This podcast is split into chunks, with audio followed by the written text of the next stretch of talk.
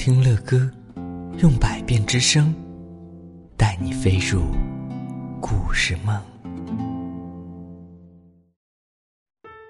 各位亲爱的宝贝们，晚上好！欢迎来到睡前读给宝贝听。今天乐哥要为你们播讲的这篇故事，仍然是由乐哥的学生点播的啊。那今天乐哥要播讲到的这篇故事题目叫做《天才的造就》。哎，这是一个非常非常励志的故事。让我们一起来听吧。在里约热内卢的一个贫民窟里，有一个男孩子，他非常喜欢足球，可是又买不起，于是啊，就踢塑料盒，踢汽水瓶，踢从垃圾箱里捡来的椰子壳。各位亲爱的宝贝们，你们是不是有些时候没有球的时候，也会乱踢一些地上的一些小盒子、小瓶子之类的呢？嗯，他在胡同里踢，在能找到的任何一片空地上踢。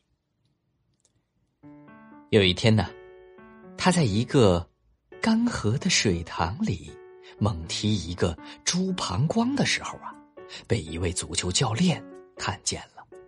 啊，在贫民窟里边啊，猪膀胱有些时候，啊，把它拴起来了之后啊，呃，实际上就有点像一个球一样，对不对？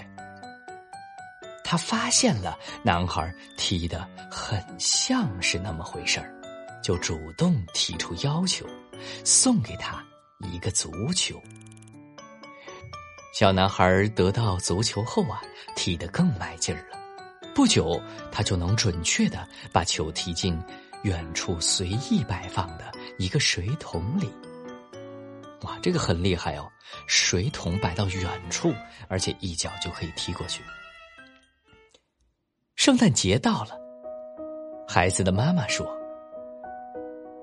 嗯，我们没有钱买圣诞礼物送给我们的恩人，就让我们为他祈祷吧。”小男孩跟随妈妈祈祷完毕，向妈妈要了一把铲子，便跑了出去。他来到一座别墅前的花园里，开始挖坑。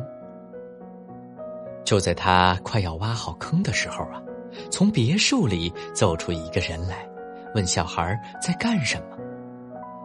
孩子抬起满是汗珠的脸蛋儿，说：“教练。”圣诞节到了，我没有礼物送给您，我愿给您的圣诞树挖一个树坑。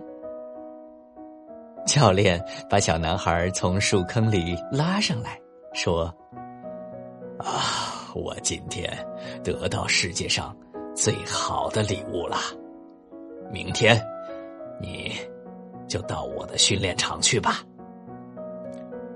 三年后啊。这位十七岁的男孩在第六届足球锦标赛上独进二十一球，为巴西第一次捧回了金杯。